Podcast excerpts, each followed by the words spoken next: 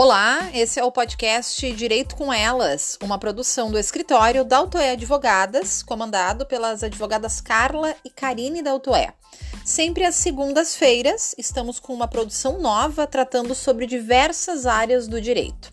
Além desse podcast, todos os dias estamos no Instagram, arroba Advogadas, sempre com muito conteúdo. No programa passado, nós falamos sobre os impactos da pandemia no direito trabalhista. E nesta edição, seguimos falando sobre os reflexos deste ano atípico para a sociedade. Esse cenário pandêmico, como falamos na semana passada, deixou 3 milhões de pessoas desempregadas e afetou a população mais carente do país. Foi necessária uma resposta rápida dos governantes para atender essa grande parcela da população. E uma dessas respostas é a alteração no benefício de prestação continuada, instituído pela Lei 8742-93 e alterada pela Lei 13942-20. Esse benefício é direcionado a pessoas que nunca contribuíram para a Previdência e é sobre ele que nós vamos conversar hoje no Direito com Elas, com a advogada que atua na área previdenciária, Carla Daltoé. Tudo bem, doutora? Tudo bem, Marla. É um prazer de estar aqui de novo. Doutora Carla, o que é o benefício de prestação continuada, conhecido como LOAS? Esse é um benefício que acabou tendo um nome conhecido popularmente como com o nome da lei que instituiu ele. Na verdade, o PBC, o benefício de prestação, ele, ele é um benefício assistencial, status constitucional, ou seja, ele é previsto na Constituição e garante a ele um status de, forta, de, de força, porque, como a gente sabe, para modificar qualquer dispositivo constitucional, é necessário uh, um trâmite especial, justamente para garantir os direitos primários, os direitos mais uh, importantes. Então, o PBC ele é está na, na Constituição, no artigo 194 e 203, e ele foi uh, regulamentado por uma lei infraconstitucional, fora da Constituição, que é a Lei 1992, de 1993, de dezembro de 1993. Bom, uh, o benefício conhecido também como LOAS, o que, que é LOAS? LOAS é a Lei Orgânica de Assistência Social. Ela é uma lei uh, que regulamenta a, a, a, questão da seguridade social. O que, que é seguridade social nesse caso? Vou tentar ser bem, bem sucinta, assim. A Seguridade Social ela é um conjunto de, de ações, de iniciativas do poder público, né, para com a sociedade, que, que se destina ao quê? A assegurar os direitos relativos à saúde, à previdência e à assistência social. É assistência à saúde, né, que é através do SUS, a previdência, né, que é através da do INSS, propriamente dito, e a assistência social, que é o que é assistência social? É uma série de benefícios concedidos pelo poder público que garantem o mínimo assistencial. Esse uh, mínimo assistencial uh, não depende de contribuição. O que, que seria isso? Bolsa Família, uh, aqueles implementos assim, condição que o governo coloca à disposição de famílias carentes e o PBC, que é uma garantia uh, de um salário mínimo de benefício mensal a por pessoas que são portadoras de deficiência, ao idoso que comprove que não tem condição por meios próprios e da sua família, de uh, se manter. Tu comentou então que tem direito a esse benefício, né, idosos uh, e pessoas com deficiência. Qual é a abrangência, né, do conceito de, de deficiência uh, dessa lei? Então, o conceito de deficiência aqui, ele é bem amplo, tá? A deficiência, ela é diferente da incapacidade propriamente dita. Incapacidade, ela se, se busca através de outros benefícios. A deficiência é o impedimento que, que uma pessoa tem de concorrer em igualdade de condições com qualquer outra pessoa da sociedade. É uma, é uma barreira, digamos assim, que a impede de ter igualdade de oportunidade. Essa barreira é por meio de documentos médicos. Ela não é, uh, não é, não basta apenas eu vou, ah, eu vou, eu vou dizer, é, eu sou deficiente porque eu não tenho as mesmas condições intelectuais, digamos assim, eu não tive o mesmo mesma instrução que a Marla. Não, ela é, ela é comprovada por documentos médicos, né, que, que atestam que aquela pessoa tem barreiras que a impedem de, de, de, de, de ter, uh, de ter condições de disputar comigo, digamos assim. Um exemplo aqui, Marla, eu vou te dar um exemplo uh, que a gente resolveu lá no. Resolvemos no escritório. Uma cliente nos procurou, uma menina com 26 anos, um caso assim que me marcou profundamente. Até foi um, um uma situação em que a gente fez uh, por não foi não foi cobrado nenhum custo dela porque foi uma situação bem bem bem tocante assim uma menina uh, uma, eu chamo de menina porque 26 anos né ela essa, essa moça ela, ela tinha um histórico de, de vida assim bem triste né ela foi abandonada porque são pessoas que têm uma carência muito uh, muitas vezes é difícil da gente mensurar essa, essa o que que é essa essa deficiência essa carência né extrema.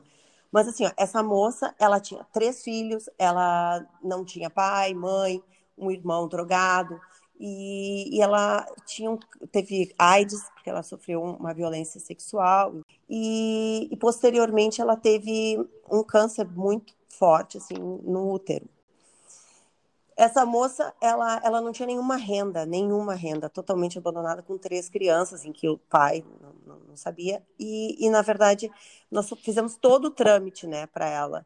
O trâmite primeiro administrativo, que foi negado.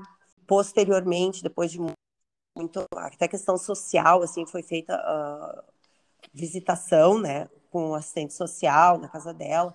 E foi, e foi visto, visto o quê? Que essa moça ela, mesmo tendo uma tenra idade, ela, ela não tinha condições de se manter e, especialmente, ela era deficiente. Por quê? Porque ela estava fazendo uh, quimioterapia, ela estava num processo lento de recuperação.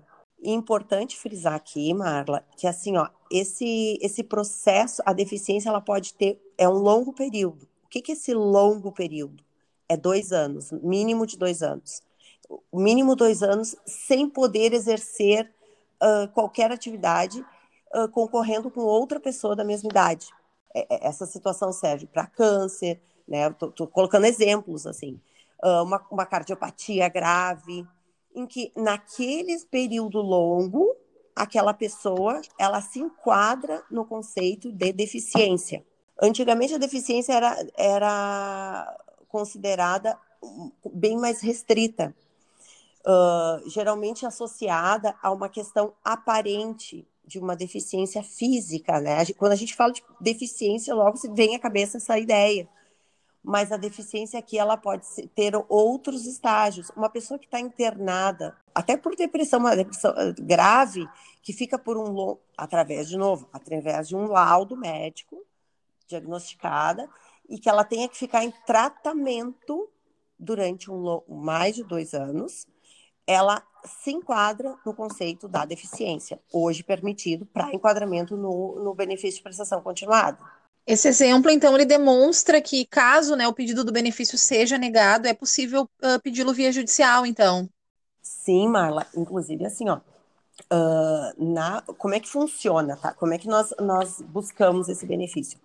É feito um requerimento uh, no INSS, hoje através do meu INSS, né, porque neste momento pandêmico todas as agências ainda se, ainda se encontram uh, fechadas.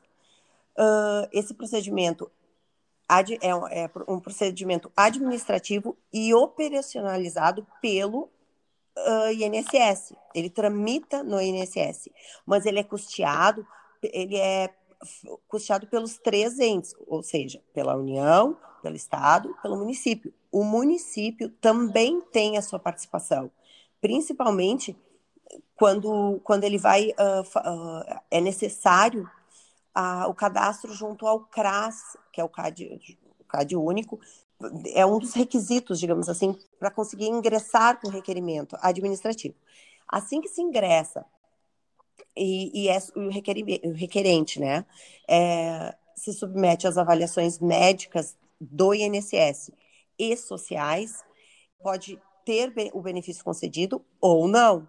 Então, tem, um, tem uma, uma avaliação aqui, de novo, médica, né, pra, para quem? Para aqueles que se enquadram na, na, nessa, nessa definição de deficiente. Porque o idoso, Marla, é acima de 65 anos, tá? Então, o idoso ali não tem como, porque ser submetido a uma avaliação médica, é uma prova material. A avaliação médica que a gente que nos referimos aqui diz respeito a, aos portadores de deficiência. Então, e a avaliação social, ela é feita o quê? Aí os, os, os idosos se enquadram. O que, que seria essa avaliação social? É a avaliação do critério da renda, porque o, o outro critério, outro requisito pa, para implantação e para concessão deste benefício é que esse idoso ou deficiente ele tenha uh, a renda per capita por membros da família de um quarto salário mínimo, né? É uma, é um, essa renda ela, ela foi uh, de novo foi uh, confirmada pela lei complementar agora a 103 na alteração que teve em 13 de, de novembro. Então, foi, é um, um critério aí que ele admite algumas uh, flexibilizações. Quando se trata de pessoas doentes, né, que tem um, um daí tem que ser comprovado. E, e para os dois, assim, ó, é importante ressaltar que tudo começa com o cadastro junto ao CRAS, que é aí que entra a participação dos municípios. Porque o CRAS, ele é um, um é, é uh, organizado, é sobre as orientações do município. Esse, o, o, o CRAS, ele, ele serve para fazer uma, um apanhado da, da, das condições da, de famílias carentes naquele local. Então, se indeferir, primeiro, fa se faz a inscrição junto ao CRAS no CAD único. Se for indeferido administrativamente, tem um recurso que a gente pode entrar na via administrativa ou se ingressa na via judicial. Então, uh, se for concedido esse, esse benefício na via, na via judicial, também vai ser feito todo esse trâmite. Tem uma avaliação fi, uh, médica e também judicial mas tem que ter todo esse outro percurso, entende? Eu não posso entrar direto na via judicial. É necessário requerimento junto ao INSS. E hoje a gente tem um problema, Mário, que agora aqui a gente, a gente diante desse, desse momento atípico, né, sem precedentes que, que, que estamos vivendo, e que muitas pessoas necessitam muito desse benefício, não está sendo exigido a perícia médica. E por quanto tempo que esse benefício ele pode ser concedido?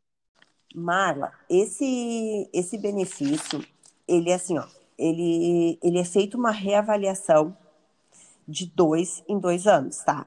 Primeiro, se a pessoa com deficiência continua com aquela situação, que como eu disse, né, anteriormente, esse período, essa deficiência, o conceito de deficiência, ela é por um período uh, maior, igual ou maior de dois anos, né?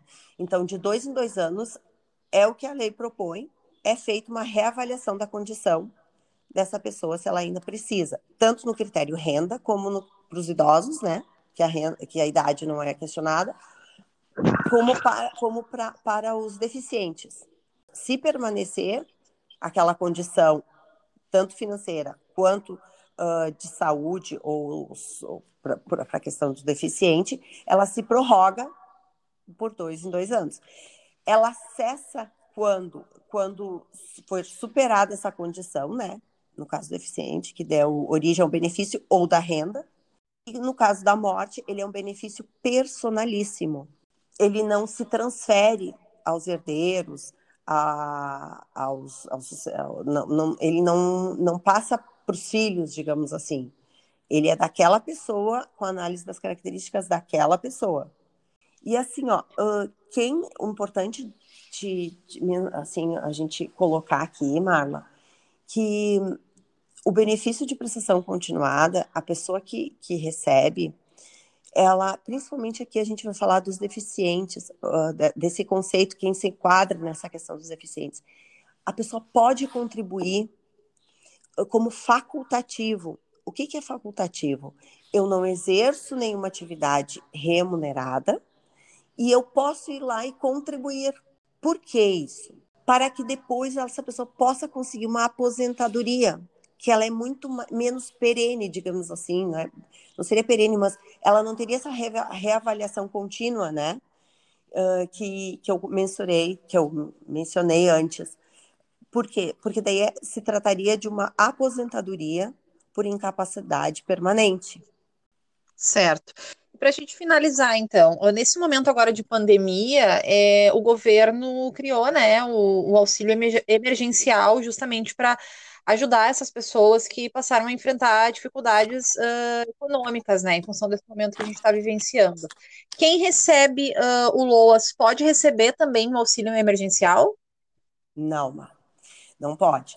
Então, assim, ó, deixa eu, eu, eu vou agora uh, entrar neste momento para alteração legislativa desse ano, que foi da Lei 13.000 uh, essa que eu mencionei antes, 13.982, de abril, que foi uma resposta rápida, né, do governo. Então, assim, esse, esse, essa lei, ela coloca tanto o auxílio emergencial, ela criou o auxílio emergencial, tá? No artigo 2 ela, ela criou o auxílio emergencial, e no artigo 3 diz o seguinte, que o governo pode antecipar até outubro agora, deste ano, uh, 600 reais, que é o valor do auxílio emergencial, né? Até então era.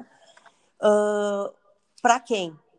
Para aquelas pessoas que, que, que, que requererem o benefício de prestação continuada. Então, por exemplo, uh, tem um cliente que ele se enquadra naquelas condições do, do, do, do PBC, do benefício de prestação continuada, e, e ele, eu vou requerer junto ao, meu, ao INSS. Bom, estas pessoas sem prévia perícia, porque elas não estão sendo feitas neste momento, elas, e desde que inscrita, no, tenha os documentos necessários, um dos documentos é o CAD único, a inscrição no CRAS do município, elas eu, eu, se vai se colocar nesse requerimento os documentos dessas pessoas, desses requerentes, e neste momento em que o INSS recebe esse requerimento, ele antecipa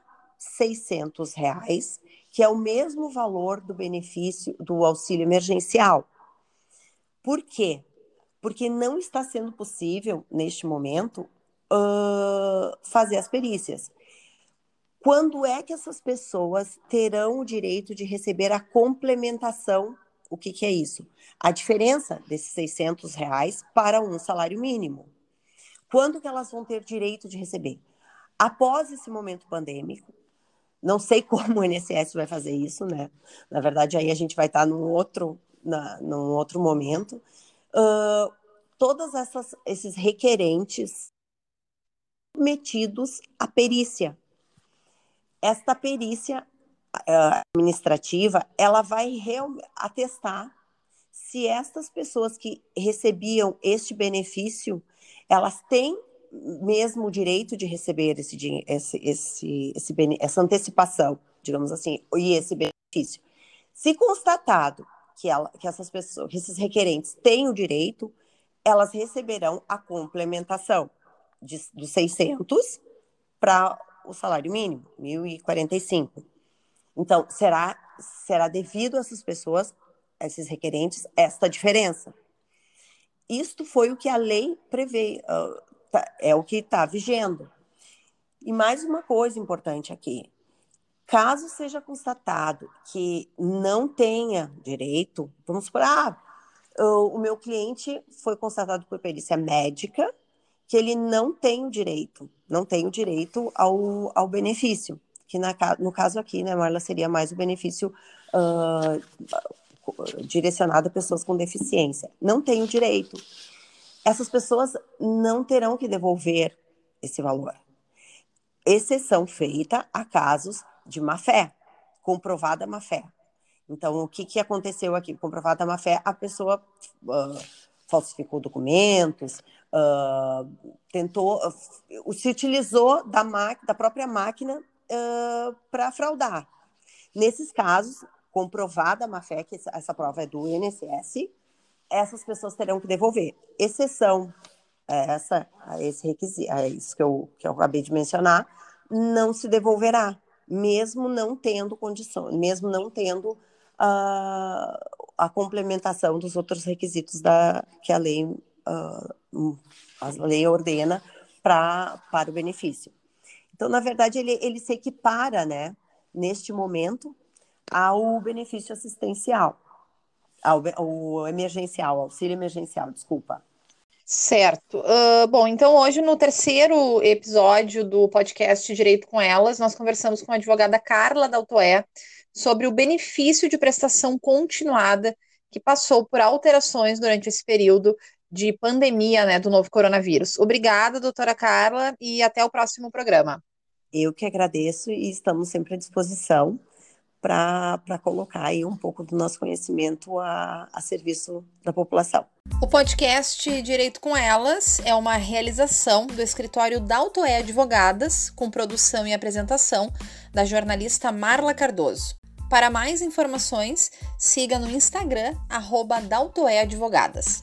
Na semana que vem, estamos de volta. Até mais!